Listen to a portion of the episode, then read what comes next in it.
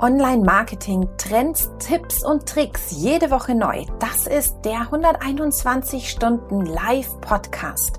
Hier bekommst du jede Woche den Mitschnitt unseres Live-Talks mit Experten aus der Online-Marketing-Szene. Viel Spaß! Hi und herzlich willkommen zu den 121 Stunden Live. Könnt ihr es glauben, wir haben das Dutzend voll. Wir sind heute bei Folge 12. Äh, wer ist jetzt wir? Wir bin zum einen ich, ich bin die Sarah und bin Trainerin für Content Marketing bei der 121 Watt. Und mit mir hier ist, wie auch schon äh, sehr, sehr viele der letzten zwölf Episoden, nein, der letzten elf Episoden, der Patrick. Ja, erwischt. Episoden ist auch ein sehr schöner Name. Finde ich gut. Ja, ich verstehe mich so als der, der das Internet aufräumt und bin bei der 121 Watt Trainer für die Themen Online-Marketing und SEO und freue mich da immer sehr, so auf die Einzelschicksale der Teilnehmerin einzugehen. Und wir lernen heute auch ein Einzelschicksal kennen. Und zwar haben wir jemanden am Start, der sich mit dem Thema Growth Hacking beschäftigt, so sehr damit beschäftigt, dass er auch einen Bestseller dazu herausgebracht hat und darüber hinaus auch jede Menge Karma-Punkte gut macht. Und zwar mit dem Buch Think Growth gehen die Gewinne direkt in eine Stiftung, wo entsprechend das ganze Plastik aus den Ozeanen entsorgt wird. Also wenn unser Thomas Herzberger keine Karma-Punkte damit verdient, dann weiß ich es auch nicht mehr. Ich freue mich sehr, dass du da bist. Hallo Thomas. Gute, schönen guten Abend, Patrick, Sarah. Schön, dass ich hier sein darf zu dieser besonders zwölften Episode. Das wusste ich gar nicht. Das ist ja noch aufregender. ja, vor allen Dingen äh, darf sich dann der freuen, der die Episode 13 hat. Ne? Und ich finde es schön, dass wir das Wort Episode jetzt auch schon etabliert haben. Ähm, Thomas, ich habe dir ja schon hier eine Daseinsberechtigung gegeben, aber stell dich gerne auch noch mal unseren Zuschauerinnen und Zuhörerinnen vor. Ja, das mache ich sehr, sehr gerne. Also, mein Name ist Thomas Herzberger. Ich bin Frankfurter Bub geboren und aufgewachsen und darf bei der 121 Watt ein Seminar zum Thema äh, Growth Hacking bzw. Growth Marketing geben, weil, Patrick, du hast es gerade so schön gesagt, ich gemeinsam mit dem Sandro Jenny vor einigen Jahren ein Buch dazu geschrieben habe, was dazu geführt hat, dass äh, wir seitdem mehrere, ja, von den Startups bis Mittelständlern und Konzerne auch zum Thema Growth Hacking und Growth Marketing beraten und unterstützen dürfen. Mega. Ich, Sarah ist ja Guardian of the Strategy. Ich bin so der, der Internetaufräumer. Magst, magst du noch mal, also Think Growth, kannst du noch mal für uns so das Thema Growth definieren? Ich kann das Thema gerne in epischer Länge definieren, aber vielleicht äh, gerade um auf den Hashtag äh, zurückzukommen. äh, wir haben halt festgestellt, es geht beim Thema Growth nicht darum, welche Tools du einsetzt und gar nicht mal so sehr, wie schnell du jetzt irgendwelche Sprints durchführst oder ähnliches oder äh, was dein Team alles kann. Eigentlich ist tatsächlich das, das Mindset oder die Mentalität. Und wenn ich da es schaffe, als Einzelperson, wie als Unternehmen auch, eben diese, diese Mentalität reinzubringen, dass ich wachsen möchte, dass ich kreativ bin, dass ich mich vielleicht mehr traue als mein Wettbewerb, dann ist wirklich schon äh, die Hälfte des Krieges gewonnen. Da wollen wir auch weiter reinpieksen. Pieksen bedeutet, wir haben unseren 121 Stunden Newsletter kontextsensitiv beansprucht und einfach mal geschaut, welche Themen passen zu dir, Thomas, am besten. Und wir gehen einfach mal direkt rein.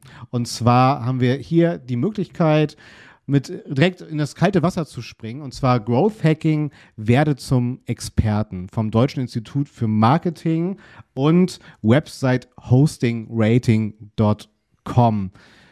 Thomas, bist du ja schon rübergeflogen. Äh, kannst du uns einmal da kurz aufs äh, oder abholen, weil wir haben jetzt gerade von Growth gesprochen, jetzt sollen wir das auch noch hacken. Was müssen wir darunter verstehen? Ja, Growth Hacking ist eigentlich ein Begriff, der hat sich Mitte der 2000er Jahre äh, entstanden, im, natürlich im Silicon Valley, damals Unternehmen, ähm, Schwerpunkt Software as a Service, wie Dropbox beispielsweise, wie Airbnb und ähnliches. Im Prinzip geht es darum, dass ich Methoden finde, die datenbasiertes Wachstum erzeugen. Das heißt, ich versuche, indem ich datenbasierte Tests und Experimente mache, versuche ich schnell herauszufinden, was wirklich funktioniert und was nicht funktioniert. Das ist vereinfacht ausgedrückt das, für Marketing, was Scrum für die Entwicklung ist. Ähm, du hast ja gesagt, äh, durch das Buch so, dürft ihr Unternehmen im Growth Hacking begleiten? Hast du, du musst ja keine Namen nennen, da hast du so ein Beispiel für uns, so, so ein Case, den du mal mit deinem, einem deiner Kunden gemacht hast, wo du gesagt hast, das ist eigentlich so ein prototypischer Case, das haben wir echt toll gemacht. Und wie sah das aus, dass es so ein bisschen plastischer wird, was man mit Growth Hacking denn so anstellen kann? Ja, einen prototypischen Case haben wir tatsächlich nicht. Dafür ist es das zu unterschiedlich von Unternehmen zu Unternehmen. Ähm, und macht besonders viel aus, je nachdem, was das Unternehmen will. Und häufig geht es eigentlich damit schon los, dass die Unternehmen gar nicht genau wissen, wo sie ansetzen wollen, weil sie halt sagen, wir brauchen Wachstum. Weil Wachstum ist ja immer gut. Äh, vermeintlich zumindest. Und was wir machen, ist, dass wir erstmal dafür sensibilisieren, schau doch mal, schau dir mal die Customer Journey an. Bei unserem Modell hat das sechs Stufen. Das kennt ihr vielleicht, das ist dieses Pirate Model dieser der Pirate Funnel besser gesagt. Das sind diese, die sich an R auflisten. Das heißt, wir teilen die Customer Journey von Awareness, Acquisition, Activation, Retention, Referral und Revenue. So, und wenn wir das schon mal ein bisschen einengen und sagen, lieber Kunde, von diesen sechs Stufen entscheide dich doch bitte mal für maximal zwei davon, wo bei dir gerade der Schuh drückt, dann ist schon die Hälfte gewonnen. Und du nimmst einfach unheimlich viel Druck, dass du auf einmal alles machen musst sondern du konzentrierst dich wirklich darauf, dass du zum Beispiel mehr Aufmerksamkeit für Unternehmen brauchst oder eben mehr Traffic. Und was wir dann, äh, um das kurz auszuführen, was wir dann machen in den größtenteils in Workshops erstmal, ist wirklich auch genau zu sagen, so, wie, welche Ideen äh, können wir denn umsetzen, um eben dieses eine Ziel, das wir uns gesetzt haben, für diese Customer Funnel Stufe ähm, zu realisieren. Mhm. Das heißt, da sind jetzt schon äh, nur ganz kurz, äh, da sind ja schon ein paar Begriffe gefallen. Äh, Hacking habe ich jetzt auch mal so übersetzt fürs tatsächliche Prototyping. Dieses Prototyping wiederum setzt ja schon eine gewisse unternehmerische Reife oder auch natürlich Ressourcen voraus. Also, oder Thomas anders gefragt, äh, Hast du eine hundertprozentige Quote, dass du in der Lage bist, dann bei jedem Unternehmen reinzugehen und genau das abzuverlangen? Oder braucht das Unternehmen schon einen gewissen digitalen Reifestatus? Das ist eine berechtigte Frage. Ähm, ist, also du brauchst für Growth Hacking per se erstmal keine Ressourcen, keine großartigen zum Beispiel. Daher kommt das ja auch, dass es gerade Startups hilft, die nicht diese lange Runway haben und nicht jetzt in Jahresstrategien arbeiten können wie klassische mhm. Unternehmen. Mhm. Ähm, das heißt wirklich, die größten Assets, die man braucht, sind Kreativität und Mut und eine gewisse Fehlertoleranz. Und wenn ich das habe, ist schon mal wirklich viel gewonnen. Darüber hinaus, was wir eher sagen, ist tatsächlich an Voraussetzungen, ähm, dass du schon, ja, du brauchst schon einen digitalen Touchpoint. Wenn du mhm. einfach einen Friseurladen um die Ecke hast und nicht mal eine Facebook-Seite, wird es tatsächlich schwierig, weil du nicht beweisen kannst, welche Maßnahme welchen Effekt gehabt hat. Ähm, und darüber hinaus würde ich sagen, du brauchst einfach diesen diesen inneren Antrieb tatsächlich, um Dinge umzusetzen. Und das ist wieder etwas, was in größeren Unternehmen eigentlich mehr das Problem ist, weil du da viele andere Stakeholder hast, wie die IT, wie Corporate Communications ähm, und wie, wie äh, Vertrieb zum Beispiel, die dir nicht immer ganz wohlgesonnen sind in dem, was du tust. Um es mal Aber vorsichtig auszudrücken. Sarah, klar, du schiebst denen ja Arbeit auf den Schreibtisch, wenn du da, äh, wenn du da reinmarschierst und sagst, so, jetzt machen wir mal alle was, dann äh, gibt es halt immer, man kennt es ja so von dem einen oder anderen Unternehmen, dass es Leute gibt, die es nicht so haben, wenn man die Arbeit auf den Schreibtisch legt. Vielleicht hat es damit so ein bisschen zu tun. Ich glaube, wir alle kennen das, der Patrick kennt das aus, aus dem SEO bestimmt auch, ich kenne das aus dem Content Marketing, dass man schon ab und zu so ein bisschen merkt, dass man der ein oder andere sich gerne wegduckt. So viele extrem motivierte Leute es da draußen gibt, so den einen oder anderen hat man immer mal dabei, wo man merkt, ja, dem passt es jetzt nicht, dass wir was ändern wollen. Aber Absolut. gehört natürlich ja. dazu, egal zu welcher ja. Disziplin. Und was wir machen, wir machen was ganz, ganz Böses. Wir sagen nämlich den Leuten zuerst, ihr müsst miteinander sprechen. Wir sind äh, ganz große Anhänger davon von heterogenen Growth-Teams tatsächlich.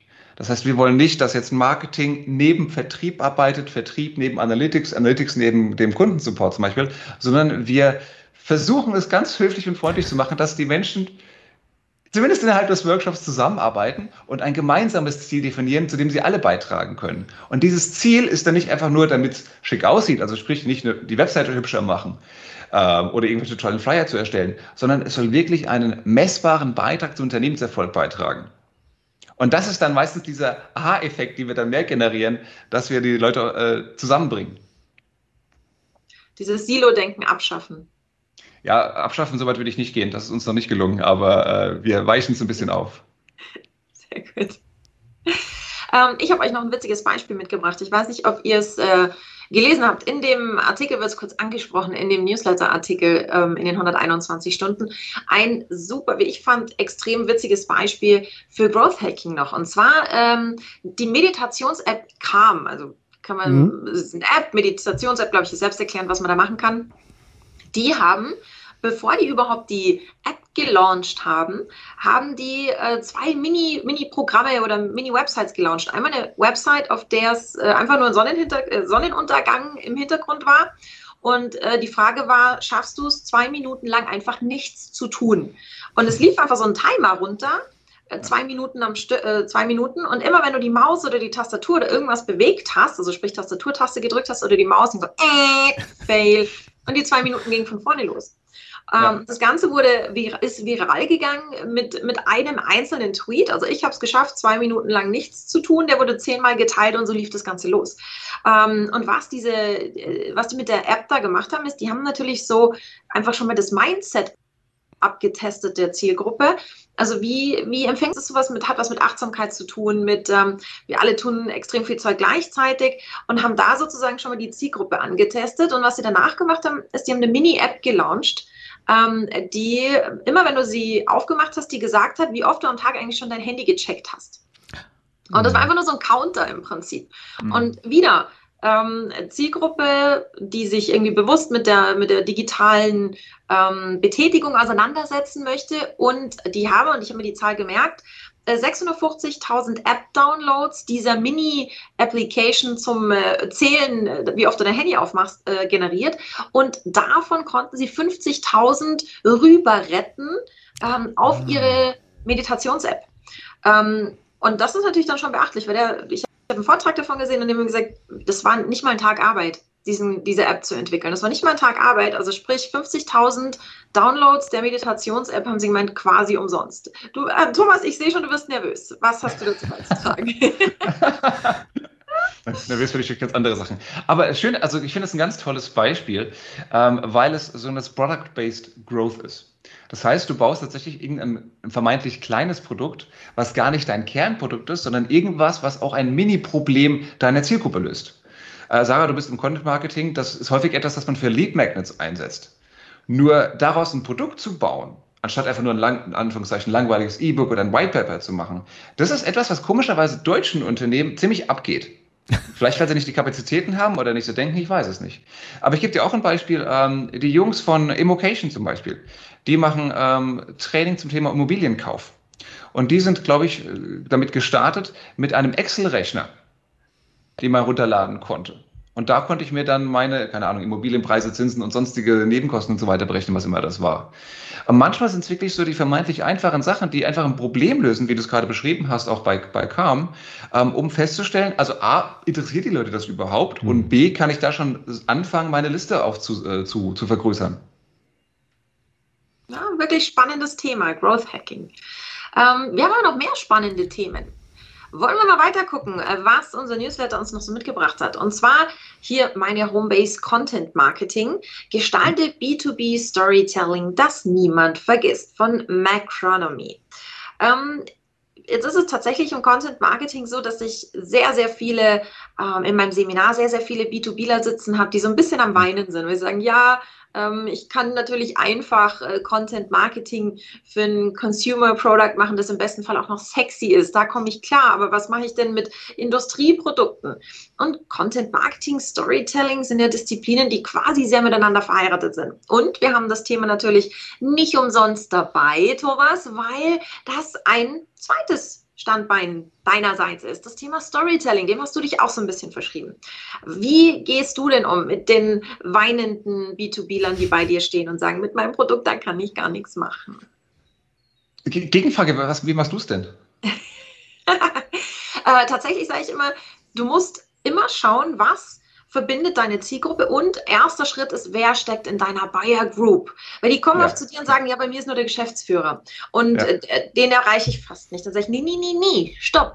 Bei dir, egal was auch immer du machst, kann der Hausmeister kann in deiner Buyer Group sitzen. Ich hatte mal bei mhm. mir jemanden im Seminar von Industrieabfüllanlagen mhm. und da habe ich auch gesagt, der Hausmeister kann theoretisch in deiner Buyer Group stecken.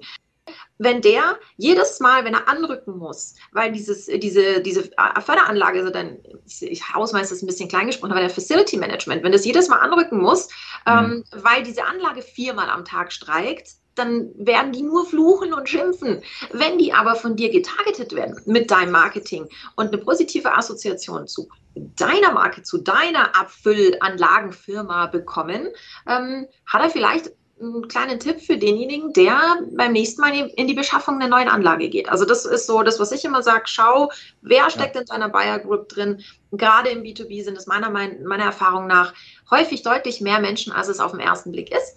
Und dann hast du schon viel, viel mehr Möglichkeiten, da anzudocken. Also es ist in der Regel eben im, im, nicht so einfach, wie es aussieht im B2B. Äh, ja, jetzt zum, zurück an dich. Zum, ich, ich würde dir zum Teil zustimmen. Ähm, aber auch hier tatsächlich würde ich ansetzen im Kopf. Und zwar lustigerweise ist, ihr, ihr kennt das vermutlich alle, ihr habt jemanden im Freundeskreis, der kann alles erzählen. Ja? Der kann erzählen, wie ihm heute Morgen Waschlappen runtergefallen ist und jeder klebt an seinen oder an ihren Lippen und findet das ganz, ganz spannend. Und lustigerweise gibt es gibt's ganz, ganz viele Menschen, die gut Geschichten erzählen können, so im semi-privaten Umfeld. Wenn wir dann damit konfrontiert werden, zu sagen, so, jetzt mach doch mal äh, eine tolle Story über deine Apfelanlage, dann fangen wir an, zu viel nachzudenken. Und dann vergessen wir quasi, was es eigentlich bedarf, um eine Geschichte zu erzählen. Und ich finde, gerade im B2B-Bereich ist diese mentale Hürde, die viele Marketer noch haben, ist irgendwie noch ausgeprägter als im B2C-Bereich. Vielleicht, weil es weniger Beispiele, weniger Inspiration gibt. Ich weiß es nicht. Aber wenn ich mich darauf konzentriere, dass ich bei den anderen, meinem Gegenüber, Emotionen auslesen möchte durch meine Story, und wenn ich mich an zwei, drei äh, Modellen orientieren kann, die es braucht, um so eine Geschichte zu erzählen und die sich seit der Antike nicht großartig verändert haben, ganz ehrlich, es gibt sieben Modelle maximal, die ich benutzen kann und zwei davon kann ich schon mal in der Regel nicht gebrauchen, ähm, dann, dann bin ich schon echt einen guten Schritt weiter. Und dann geht das logisch, komischerweise auch ganz, ganz natürlich voneinander, weil wir alle, wir Menschen sind seit Jahrtausenden draus geprägt, Stories zu, zuzuhören und auch zu erzählen gleichzeitig. Wir müssen es nur, uns nur trauen. Kannst du das trauen, mal so ein bisschen in die Praxis rüber retten? Also ich weiß nicht, ob du ein eigenes Beispiel hast oder ob wir bei unserer äh, Industrieabfüllanlagen-Geschichte bleiben wollen. Wie, wie hilfst du den Leuten, die, weil du sagst, es fehlt so ein bisschen die Kreativität, wie hilfst du den Leuten, die jetzt zu ja. dir kommen und nicht weiter wissen in Sachen Storytelling, ihre Kreativität zu finden? Wir hatten vor kurzem äh, einen Workshop mit einem Kunden, der auch aus dem weiteren Bereich B2B kommt. Äh, die haben was sehr, sehr Einfaches gemacht. Es geht um Büroartikel. Also irgendwas, was die meisten von euch auf dem Schreibtisch haben werden. Oder Nähe Schreibtisch, was nicht viel Geld kostet. Aber was so banal ist, dass es eigentlich langweilig ist tatsächlich. Und unsere Aufgabe war in dem Workshop wirklich auch darüber eine spannende Geschichte zu erzählen. Und wir sind, und das haben wir ein bisschen gemacht, wie du sagst, wo ich das gerade beschrieben hast, wir haben uns sehr, sehr intensiv angeguckt, wer unsere Persona ist, wer unser Buyer ist und vor allen Dingen, wie sie sich fühlt und welche Rolle sie im Unternehmen hat. Und das mag dann nicht vielleicht auf den ersten Blick nicht besonders sexy sein, weil es halt Büro auch Büroartikel ist und ne, du weißt gar nicht, wer alles Büroartikel benutzt in, in diesem Zusammenhang.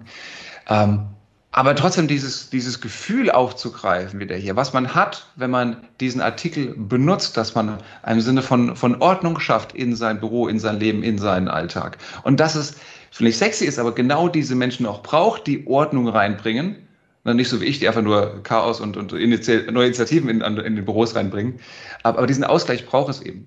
Und weil wir diesem Modell dann sehr schön folgen konnten, ähm, haben wir dann Stück für Stück eben diese Geschichte erzählen können, wo wir das Unternehmen, sprich den Hersteller, als ein Partner von unserer Persona positioniert haben. Und sobald wir dieses Rollenverhältnis hatten, ging das super leicht von der Hand, weil es liegt einfach echt in unserer Natur. Das ist ein wirklich spannender Ansatz, auch so ähm, für mich im Content Marketing, weil ich im Content Marketing nicht umsonst mein Hashtag Guardian of the Strategy. Ich bin eher so ein strategisch denkender Mensch, noch mehr als ein äh, emotional kreativ denkender Mensch. Und ich habe immer den Ansatz, äh, welches Problem löst dein Produkt für deine Zielgruppe? Mhm. Also nicht, was willst du den Leuten erzählen, was dein Produkt alles kann, sondern wo drückt deiner Zielgruppe der Schuh und wie kannst du helfen? Und das, was du mhm. gerade erzählt hast, das lässt sich ja wahnsinnig gut verbinden. Du hast mehr so diesen, diesen Story-Aspekt, dass man sagt, wir sind der Partner bei dir am Schreibtisch. Und dazu ergänzend dann eben, naja, und welches Problem löst der Partner denn für dich? Oder in, bei welchem Problem beglöt, be, beglötet dich, begleitet dich der Partner denn? ähm, ja. an deinem Schreibtisch. Nee, finde ja. ich, find ich eine super schöne Ergänzung. So strategisches, äh, strategisches Denken im Content Marketing von den Pain äh, Points der Zielgruppe her und dann, wie mache ich da jetzt eine hübsche Geschichte noch draus? Mhm. Wo ich euch jetzt gerade schon hier habe. Ne? Also man merkt ja auch die Überschneidung ne? zwischen Growth Hacking, Prototyping, Content Marketing. Ähm, was mich mal interessieren würde, oder besser gesagt, um hier nicht äh, zu sehr in Euphorie äh, zu verfallen. äh, Aber warum denn nicht? Ich mag Euphorie. Genau, warum nicht? Weil äh, ich bin zum Beispiel auch historisch geprägt und äh, es geht dann ja darum, äh, Reichweiten zu schaffen, auch natürlich wertschöpfende Reichweite zu schaffen. Aber ähm, wir werden ja es nicht schaffen, eine hundertprozentige Quote zu haben, dass jeder Geschichte direkt steil geht. Oder auch was für Ziele definieren wir dort eigentlich? Also versucht ihr dann schon, also Thomas, ähm, versuchst du da auch ausschließlich so immergrüne Evergreen-Geschichten zu erzählen? Oder äh, hast du auch eine gute Quote mit dieser Strategie, mit dieser Methodik, äh, dass wir, ja, damit treffen wir immer so, so den Zahn der Zeit oder auch die ganzen Variablen im Konsum von jede Menge Content da draußen, dass wir sagen können, dass, dass wir immer eine Rakete zünden, die auf jeden Fall diesen, diesen Growth schafft? Also du schlägst jetzt die Brücke zwischen Storytelling und Growth Hacking. Ja. Verstanden. Ähm, ich glaube, dazu behaupten, dass das jedes Mal die, die Rakete abzicht im Prinzip, das wäre absolut äh, vermessen. Mhm. Was eine gute Geschichte immer machen muss, da erkennst du eine gute Geschichte, ist, dass sie verstanden wird. Mhm. Und dass Leute es gesehen haben oder gelesen haben und sagen, mhm, habe ich verstanden, hat im Kopf gewirkt, hat irgendwo im Herzen und auch ein bisschen im Bauch gewirkt. Das macht eine gute Geschichte aus. Wenn ich damit Growth Hacking betreiben möchte, dann geht es zum einen um die Produktion, machen wir mal einen Haken dran, mhm. aber dann ist die Distribution noch viel, viel wichtiger. Denn dann muss ich mir anschauen, wer sind wiederum meine Zielgruppen hier, wer sind deren Influencer und wie kann ich diese hoffentlich gute Story eigentlich unter die Augen meiner Kernzielgruppe bringen. Und da gehört, ich meine, Viralität kann man nicht bestellen, da gehört ja. zum guten Teil auch immer ein gutes Timing und, und Glück dazu. Mhm. Absolut. Also, also Patrick, korrigiere mich, wenn, wenn du noch Tipps hast, wie man mehr Viralität äh, mit Videos erschaffen kann, dann äh, nehme ich die auch gerne. Nein, ich, ich finde halt nur diese, diese nüchterne Einordnung finde ich halt sehr, sehr wichtig, ne? Weil diese, das Thema Storytelling, Growth, das sind ja auch schon Worte, die die Geschichten erzählen und die ja sofort begeistern und sagen, ja, das will ich auch aber es geht ja auch ganz viel, und das äh, habt ihr auch eingangs gesagt, ums, ums Testen, ums Prototyping, um auch ein Gefühl dazu bekommen, was funktioniert. Also ich hatte letztens auch einen sehr spannenden äh, Talk äh, mit der Sarah, auch Sarah, äh, von Plus und die haben wirklich entsprechend lange gebraucht, um zu verstehen, mit welchen Farbwerten zum Beispiel allein gearbeitet wird. Also um auch hier nicht nur eine Tonalität, sondern auch eine, eine Farbwert zu treffen, die auch sozial-medial zum Beispiel ansprechender wirkt. Und das das, das kriege ich ja nicht sofort hin, ne? sondern das ist ja eine Reise, die ich gehe. Und ich glaube, das ist ganz, ganz wichtig. Sei es, sei es Growth, sei es Storytelling. Ich muss als Unternehmen bereit sein, hier, hier einen Weg zu gehen. Und es ist nicht die Kurzstrecke. Ne? Ja, Sarah, klar. Da muss ich jetzt einfach rein. Das ja. hilft jetzt nichts ich finde, ähm, was gerade im Content Marketing, ich glaube, im Growth Hacking hast du das Thema nicht so, weil da geht es ja wirklich um ganz konkrete Ziele, die ich habe, wie du gesagt hast, Thomas. Aber im Content Marketing fällt oft so dieser, dieser analytische Teil, fällt ganz oft noch hinten runter. Mhm. Ähm, weil Content Marketing, natürlich kann man Content Marketing messen, mhm. klar.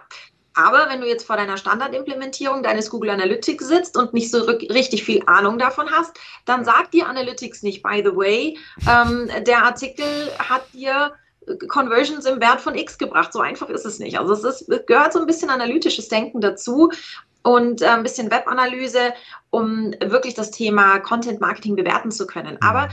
es ist wahnsinnig, wahnsinnig wichtig, weil ähm, zum Beispiel habe ich jetzt ähm, in meiner äh, Funktion als Redaktionsleitung wurde mir ein Artikel vorgeschlagen von einem meiner Redakteure und um ehrlich zu sein, war ich schon eigentlich erst immer, oh, nee, und ich, ich habe den Artikel nicht so richtig gefühlt. Und das habe ich auch gesagt, aber der Redakteur hat gesagt, nee, ich finde das gut und ich bin da nicht so, dass ich denke, okay, wir probieren das jetzt aus. Ähm, und dann schaust du dir das im Newsletter an und dann war das ein Artikel, der wurde geklickt ohne Ende. Mir hm. absolut unverständlich. Mir wirklich absolut unverständlich. Das war ein sehr sperriges Thema, ein, ein juristisches Thema für mich. Gar nicht relevant. Aber der Redakteur in meinem Team hat die Zielgruppe getroffen. Und wenn es nur nach dem geht, was mein Kopf sagt, mhm. weil ich mir denke, ich als Sarah, ne, finde ich jetzt nicht so spannend und ich kill das Thema, komme ich natürlich nie dahinter. Das heißt, traut euch was und dann schaut euch aber an, hat das, was ich da ausprobiert habe, auch was gebracht? Weil für mich war natürlich dann der Lerneffekt so, wow, wir müssen mal ein bisschen tiefer in dieses Thema rein. Wenn das einer der bestgeklicktesten Newsletter-Artikel der letzten paar Wochen ist, dann habe ich da offensichtlich, ich mit meinem Bauchgefühl, viel übersehen. Und das ist eben der springende Punkt. So viel Kreativität wir in Storytelling und ins Content Marketing legen, Kreativität verdient halt alleine noch nicht so viel Geld. Ähm, und dafür sind wir im Marketing ja auch da, unterm Strich, ähm, um irgendwie unsere Unternehmensziele damit zu stützen.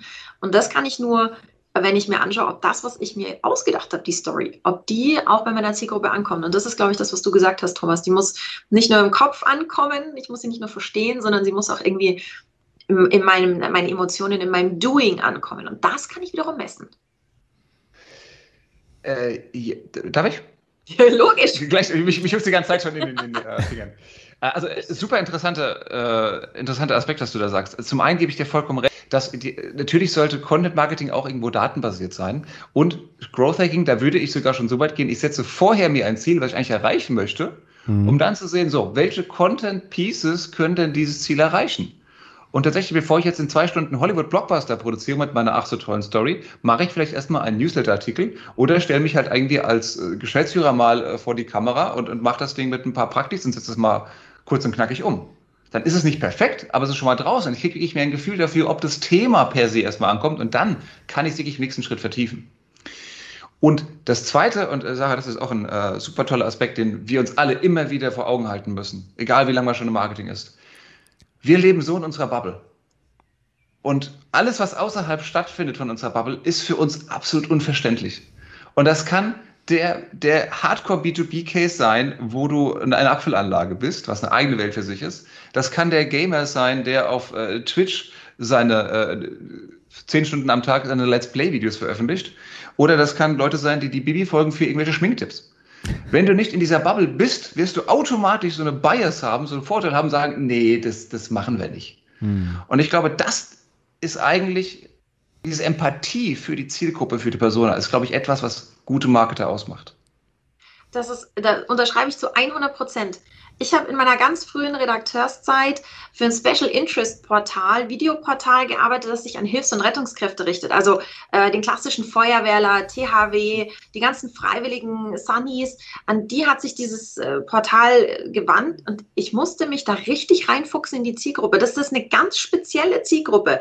Ähm, hochsozial, aber auch sehr eigen in ihrer Art zu denken und in ihren Werten. Und da kommst du aus Außenstehender da kommst du nicht ran. Da musst du rein in die Zielgruppe. Da musst du, was ich am Anfang auf irgendwelchen Feuerwehrfesten rumgesessen habe, um einfach ein Feeling für die Zielgruppe zu kriegen. Also das war dann immer so Teil des, des Videocontents. Man fährt dahin und lässt sich das neueste Feuerwehrfahrzeug zeigen und dann bleibt man sitzen für die liebe AKSCME und sitzt mit denen zusammen und kommt da rein. Und die Chance hat man natürlich jetzt in dieser digitalen ähm, Distanz häufig nicht. Aber man muss natürlich versuchen, irgendwie da ranzukommen.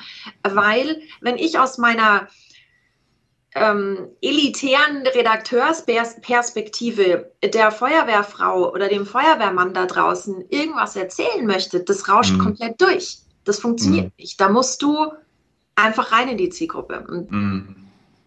Das ist im, im aber, Markt ganz grundsätzlich wichtig. Ja, aber kleiner Growth Hack tatsächlich, du, du also die psychische, äh, die psychische, die physische Nähe ist auf jeden Fall äh, vorzuziehen, aber du kannst natürlich auch in diverse Foren reingehen, du kannst dir Reddit äh, angucken, du kannst Amazon Bewertungen angucken und und und, um möglichst nah an diese Zielgruppe irgendwie reinzukommen. Aber die Zeit musst du investieren, definitiv.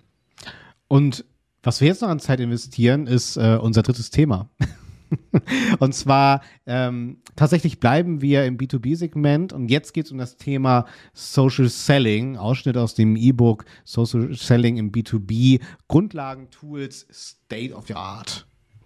Ist das jetzt so das dritte Segment, was wir aufmachen? Also Growth Hacking, Storytelling mhm. und jetzt kommen wir zu, zu Social Selling. Also ich glaube, wir müssen hier auch noch mal kurz genau definieren, was man jetzt unter Social Selling versteht lieber Thomas. Soll ich das mal machen? Sehr gerne, sehr gerne. Also Social Selling tatsächlich sind da draußen mehrere Definitionen unterwegs. Ähm, Im Kern geht es auf jeden Fall darum, dass ich an Marktgesprächen teilnehme und diese aktiv gestalte. Kennt ihr das äh, Zitat von Clue Train Manifesto? Märkte sind Gespräche. Mhm. Finde ich, find ich großartig. Und ich finde, Social Selling ist nichts anderes, als an diesen Gesprächen teilzunehmen. Und das kann zum einen auf Messen, Konferenzen, Partys sein.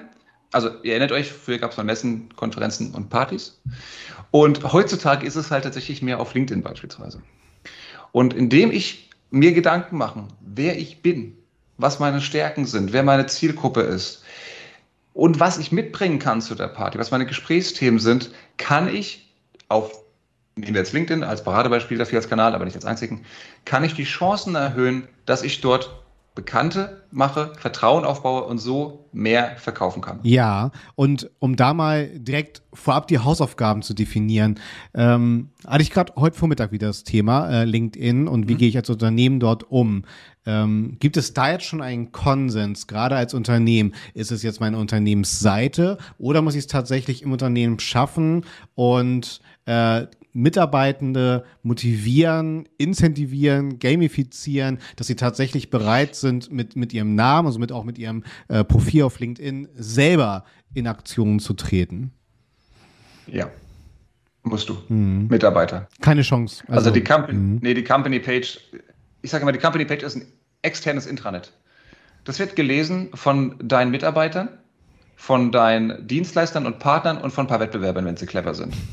Ansonsten sieht das aber keiner. Es ist einfach, liegt auch am LinkedIn-Algorithmus, das wird zu selten benutzt. Mhm. Also wir kommen, er erreicht zu selten Reichweite. Du brauchst tatsächlich diese Vorreiter und Vorreiterinnen, die Gas geben wollen, die dieses intrinsische Verlangen haben, auf LinkedIn Vollgas zu geben. Und das sind oftmals für Vertriebler, das ist aber eigentlich gar kein Thema. Was für die neu ist, dass es jetzt auf einmal öffentlich, öffentlicher machen, als sie es normalerweise tun. Aber wenn du an einem großen Messestand bist für, für drei, vier, fünf Tage, bist du genauso in der Öffentlichkeit in der Markt drin, wie du es auf LinkedIn bist. Mhm. Hast du da auch einen Tipp? Weil, wenn man sich auf LinkedIn bewegt, äh, wird man ja gerade von allen Seiten konfrontiert mit diesem Begriff Social Selling. Du hast ja auch anfangs völlig richtig mhm. gesagt. Genau deswegen gibt es auch mittlerweile verschiedene Definitionen äh, und mhm. überwiegend wahrscheinlich auch Definitionen, die dann eher ins Unangenehme gehen. Ähm, hast du vielleicht ja. einen Tipp, auch als Grundlage und vielleicht hast du dann auch noch einen Tooltip, aber ähm, wovon sich das, das gesunde Social Selling vom, vom ungesunden, vom toxischen unterscheidet. Also es artet ja auch oft sehr schnell aus, gerade auf LinkedIn, wenn es auch wirklich um diese harte, kalte Akquise geht. Und du hast ja gerade äh, ja. viel schöner definiert, es geht darum, dass man, äh, dass die Märkte auch Geschichten selber erzählen, dass ich auch an diesem Markt dann aktiv teilnehme. Ja. Also Sarah sagt mir jetzt gleich vermutlich wieder, dass es nicht strategisch genug ist. Aber ich stelle mir immer vor, was will ich denn im richtigen Leben machen? Wenn ich, Patrick, wenn wir auf demselben Event sind und ich will dir was verkaufen, dann komme ich nicht auf dich zu und sage, Patrick, Patrick, Patrick, guck mal, hast du diesen schönen Laptop gesehen? Oder willst du mein Personal Training kaufen? Wie hoch sind da die Wahrscheinlichkeiten, dass du sagst, ja, das ist aber mal wow, wow. forsch von dir, Thomas. Den Mut belohne ich jetzt aber mal. Respekt. Komm, her, nimm mein Geld. Ja. Eher, eher unwahrscheinlich. Mhm. Ähm, und ich versuche tatsächlich irgendwie mehr den Menschen auf der anderen Seite des Bildschirms zu sehen, denn in der Regel ist es halt ein anderer Mensch. Und deswegen geht es mir wirklich mehr darum, Gelegenheiten zu schaffen, diesen Menschen kennenzulernen. Um, wie gesagt, um Vertrauen aufzubauen. Und für mich ist dieses Vertrauen die Grundlage von der Geschäftsbeziehung. Mhm. Das ist jetzt nicht die, die Growth-Hacking-Antwort, wenn man so möchte, ähm, es gibt ein paar Growth Hacks, die psychologisch, die du nutzen kannst in deiner Kontaktanbahnung, wie du mit Leuten sprichst, wie du sie ansprechen kannst, worüber, welche Themen du annehmen äh, kannst. Aber es ist trotzdem the long game. Es ist trotzdem der Marathon, den du machst, weil du es mit Menschen zu tun hast. Und die schnippen halt mal nicht so, wie, wie du es immer willst. Mhm. Aber dafür ist es nachhaltiger. Aber, Aber ich glaube. Ja, Sarah, klar. Ich glaube, du hast da vorher was sehr, sehr Wichtiges gesagt, als der Patrick dich gefragt hat, äh, brauche ich die Leute im Unternehmen? Du hast gesagt, ich brauche die Leute, die Bock haben. Mhm. Ähm, meiner Wahrnehmung nach ist dieses Thema Social Selling nicht für jemanden, der da, der da nicht dafür lebt. Also es hat ja so ein bisschen, ich finde so ein bisschen wie Vertrieb, wie du schon gesagt hast, so der klassische Vertriebler, das musst du auch mögen. Du musst da der Typ sein, der rausgeht und sagt, hey, das kann ich, die Story würde ich dir gerne erzählen. Äh, komm mit auf meine Reise. Da musst du der Typ dazu sein. Oder mhm. sagst du, Thomas, das ist was, das kannst, kannst du lieben lernen? ich, puh, also es gibt diesen Spruch, äh, every skill is teachable. Ich glaube schon, dass man alles lernen kann, wenn man eine gewisse Neugier an den Tag legt. Aber ich gebe dir vollkommen recht, dass gerade Vertrieb, ich weiß es aus eigener Haut auch, das fällt anderen Menschen leichter, sagen wir so. Es fällt anderen Menschen leichter als, als den anderen. Ähm, äh, von daher, es muss aber, du musst nicht unbedingt extrovertiert sein. Du musst auch nicht jeden Tag auf LinkedIn posten. Es reicht tatsächlich vollkommen, wenn du auch viel mit 1 zu 1 Kommunikation unterwegs bist und einfach Leute äh, anschreibst in, in direkten Nachrichten, um ihnen beispielsweise, Rückgang zum anderen Thema, dein tolles Tool, das dir helfen kann oder dein gutes Content-Piece nahezulegen, das, von dem du aber weißt, dass dein Gegenüber genau in der Situation ist und gerade dieses Tool braucht. Mhm. Und nicht, weil du es jetzt raushauen musst sondern du hast vielleicht dessen Profil angeguckt von deinem potenziellen Lead. Du hast vielleicht gesehen, dass sie neulich einen Beitrag dazu gebracht hat zum Thema, ich wünschte, es gäbe hier ein tolles Tool, mit dem ich XY berechnen könnte. Und dann sagst du, ah, liebe Sarah, pass mal auf. Das hast du gesucht, da habe ich was für dich. Wir haben was für dich hergestellt. Hier ist ein E-Book oder hier ist ein, keine Ahnung, ein Online-Kurs oder hier ist eben das Tool, das wir genau dafür gebaut haben, damit du berechnen kannst, äh, was du da berechnen möchtest. So, und in dem Moment stiftest du Mehrwert. Und dem baust du Vertrauen auf und du pitchst nicht einfach nur irgendwas aus der Tüte. Mhm. Äh, wir sind ja hier gerade in Sachen Gefühlen unterwegs. Äh, Thomas, du darfst jetzt einmal kurz hier bitte alles rauslassen, äh, weil dich nervt bestimmt auch vieles auf LinkedIn, was gerade in Sachen Social Selling dann da draußen definiert wird. Was stört dich denn dort am meisten? Und was mich auch interessieren würde, so als Anschlussfrage, ähm, was gibt es denn links und rechts von LinkedIn, wo man hinschauen sollte? Oder was kommt nach einem LinkedIn? Oh, was kommt nach einem LinkedIn? Ich freue mich, dass wir gerade anfangen, mit LinkedIn richtig loszulegen, ja. tatsächlich. Ähm, fangen wir mit der Frage an und dann darfst du mir die erste nochmal stellen, weil ich sie vergessen habe. Ähm, Im Prinzip ist es fast egal, auf welcher Plattform du unterwegs mhm. bist, sage ich mal, weil du diese selbe Mechaniken hast. Also A, dieselbe Technik auf jeder Plattform, plus ich denke immer, es geht darum, Vertrauen zu schaffen und irgendwo sichtbar zu sein. So. Und ob du das jetzt auf Facebook, auf Twitter machst oder eben auf LinkedIn, ja. sei es drum. Ich würde mir wünschen, dass auch Xing endlich mehr Gas gibt ich mag LinkedIn total gerne, aber auch nur, weil Xing gerade nicht so doll performt einfach, wie es könnte. Und ich bin bei beiden Netzwerken schon sehr, sehr lange und ich würde mir wünschen, dass man auf Xing mehr machen könnte. Auch so als europäisches und auch ein deutsches Netzwerk. Ja, absolut. So. Und ich erinnere dich an die erste Frage, ganz genau. Äh, was stört dich gerade am meisten, äh, wie Social Selling gerade äh, durch LinkedIn getrieben wird? Da darfst ja. du einmal deinen Emotionen freien Lauf lassen. Ich hatte vor kurzem eine Anfrage von einem Personal Trainer. Ich glaube, Personal Trainer sind in den Top 3 von den Cold Pitches, die man kriegen kann auf LinkedIn. Krass. Und der war, der war besonders fies. Der hatte, der hatte lustigerweise seine Hausaufgaben gemacht. Er hatte von mir ein Video von einem Vortrag gesehen und gesagt, äh, so Herr Herzberger, also ich habe Ihren Vortrag da und da gesehen, so fachlich äh, großartig. Aber sagen Sie mal so an Ihrer Figur, da könnte man schon was machen, oder? Fantastisch. Und ich meine, er hatte recht. Fair enough. oh. Und er hat, also A hatte recht und B hatte tatsächlich so einen Punkt gefunden, wo ich dachte, okay, die, die Cojones musste erstmal haben, das in einen Pitch zu bringen. Aber ich wollte es trotzdem nicht belohnen. Ja, ja. Aber das war hart. Das war, da bin ich erstmal kurz um den Block gegangen. Aber vielleicht auch das mal als Hintergrund, weil alle, die auf, äh, auf solchen Netzwerken aktiv sind, insbesondere gerade LinkedIn, bekommen ja diese, diese Cold Calls ne, in Form von Anfragen. Was für eine Software steckt dahinter? Weil es ist ja oft das, das identische Muster und das scheint ja gerade irgendwie ein Skript, ein Tool zu sein, was alle, alle benutzen, um irgendwie, glaube ich, sehr schnell äh, Anfragen rauszuhauen. Auch dann natürlich mit diesen Flüchtigkeitsfehlern, mit der Ansprache, den Namen etc. Mhm. Ja, es gibt eigentlich drei Tools, die du nutzen kannst, äh, wenn du sowas machen möchtest, Patrick.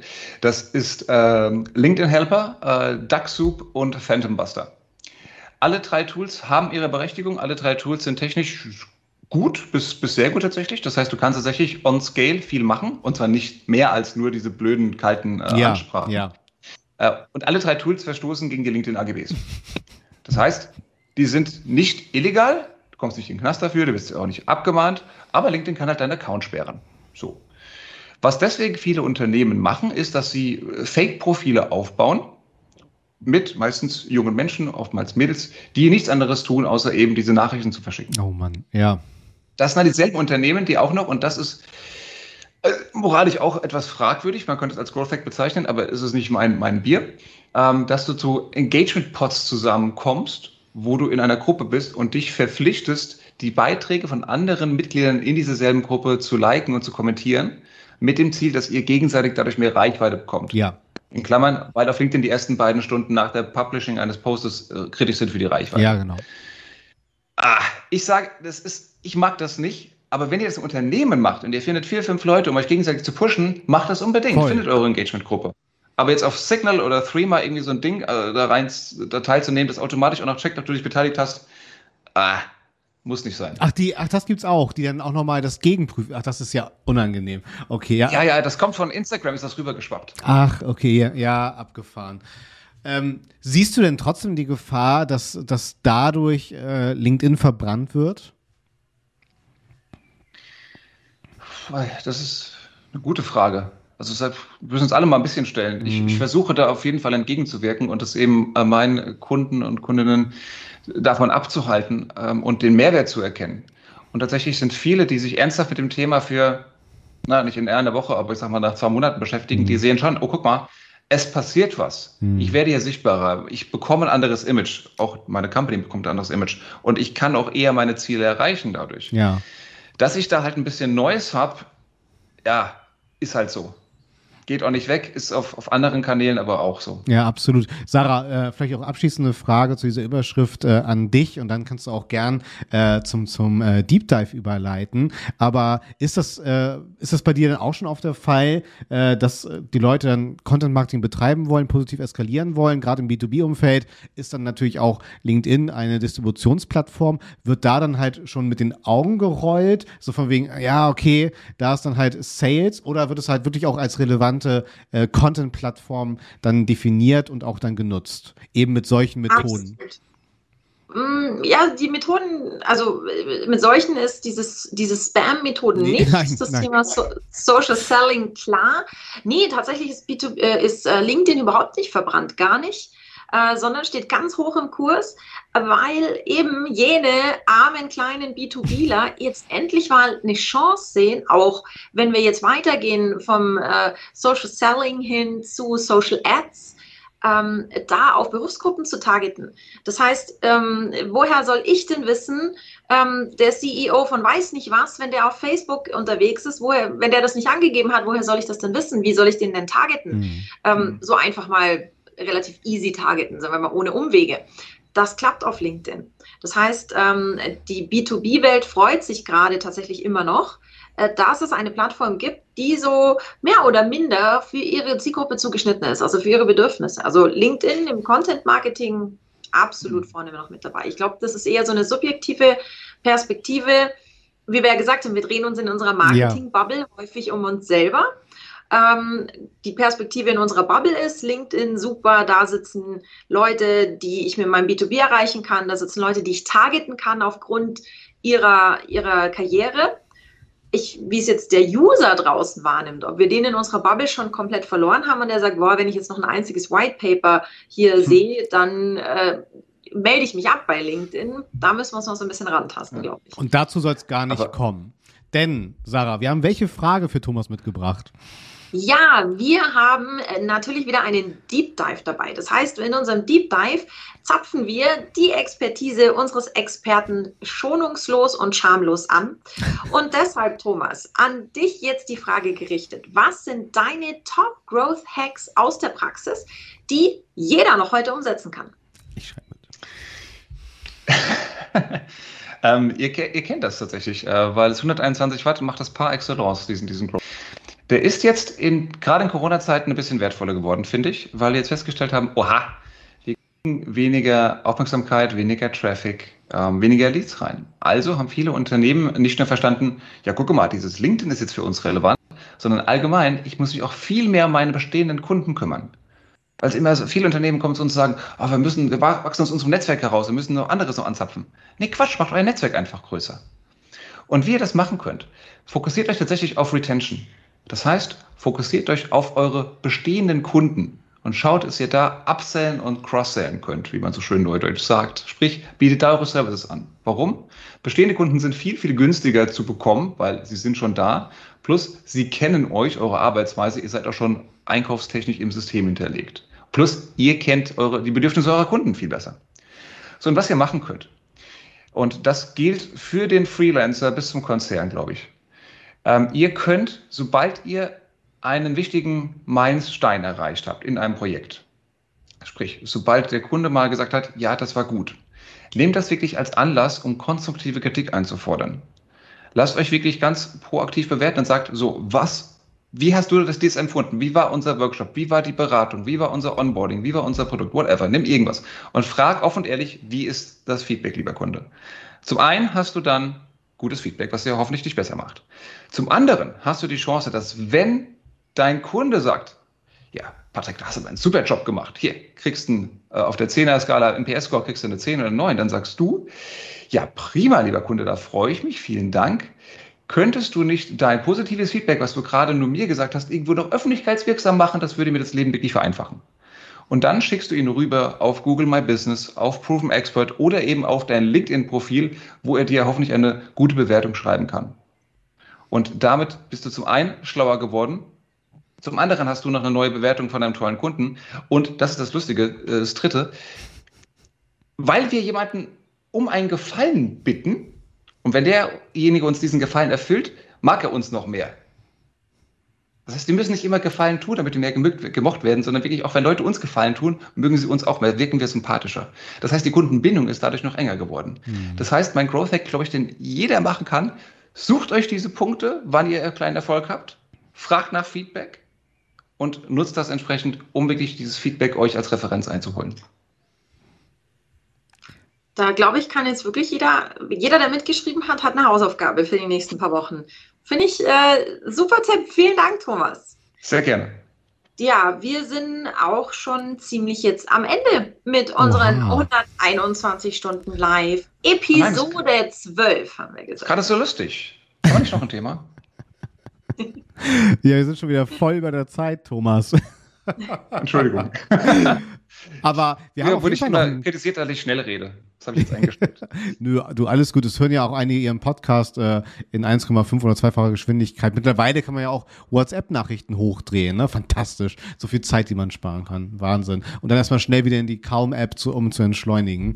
Äh, aber wir wollen jetzt ja auch entschleunigen. Und zwar mit unseren Grußformeln zum Abschluss. Thomas, du darfst dir natürlich auch eine überlegen. Sarah, von meiner Seite aus wieder äh, einen ganz lieben Dank. Ich habe wieder viel mitgenommen und auch für mich, ich meine, äh, war schon interessant, so das Thema Content Marketing, Social Selling, das Thema Growth Hacking, ähm, tatsächlich mal so nebeneinander zu betrachten, auch zu diskutieren. Ganz lieben Dank dafür. Habe ich auch nochmal neue Perspektiven gewonnen tatsächlich, damit ich auch wieder ein bisschen besser das Internet aufräumen kann. Sarah, wie hat es dir gefallen? Ich fand super. Ich ähm, fand den Input, den der Thomas mitgebracht hat, auch wirklich spannend und auch ich tatsächlich für mein Content Marketing so, dachte mir so, äh, noch eine andere Perspektive, die auch mhm. super spannend ist. Ähm, und äh, bevor ich jetzt zu allen schon mal Tschüss sage, will ich alle, die zugucken oder vielleicht äh, zuhören, daran erinnern, wir sind, wie ihr wisst, immer Dienstagabend 18.30 Uhr mit unserem Videopodcast live auf den gängigen sozialen Netzwerken. Aber wenn du 18.30 Dienstags keine Zeit hast, findest du den Mitschnitt dieser Sendung auf allen gängigen Podcast-Portalen und kannst uns danach nochmal ähm, auditiv wahrnehmen. Ich äh, wünsche euch einen schönen Abend und sage schon mal Tschüss. Und äh, Thomas, wir freuen uns auf deine letzten Worte. Ja, meine letzten Worte sind hauptsächlich auch ein Dank an euch, dass ich hier sein durfte. Und ich fand das wirklich ganz, ganz toll, sehr, sehr spannend. Ich würde mir wünschen, dass wir das häufiger und öfter machen. Ich habe es auch sehr genossen und wünsche euch und allen Zuhörern äh, ja, Happy Growth Hacking, Happy Storytelling, Happy Social Selling. Viel Erfolg auf jeden Fall. Fantastisch. Und damit auf Wiederstream.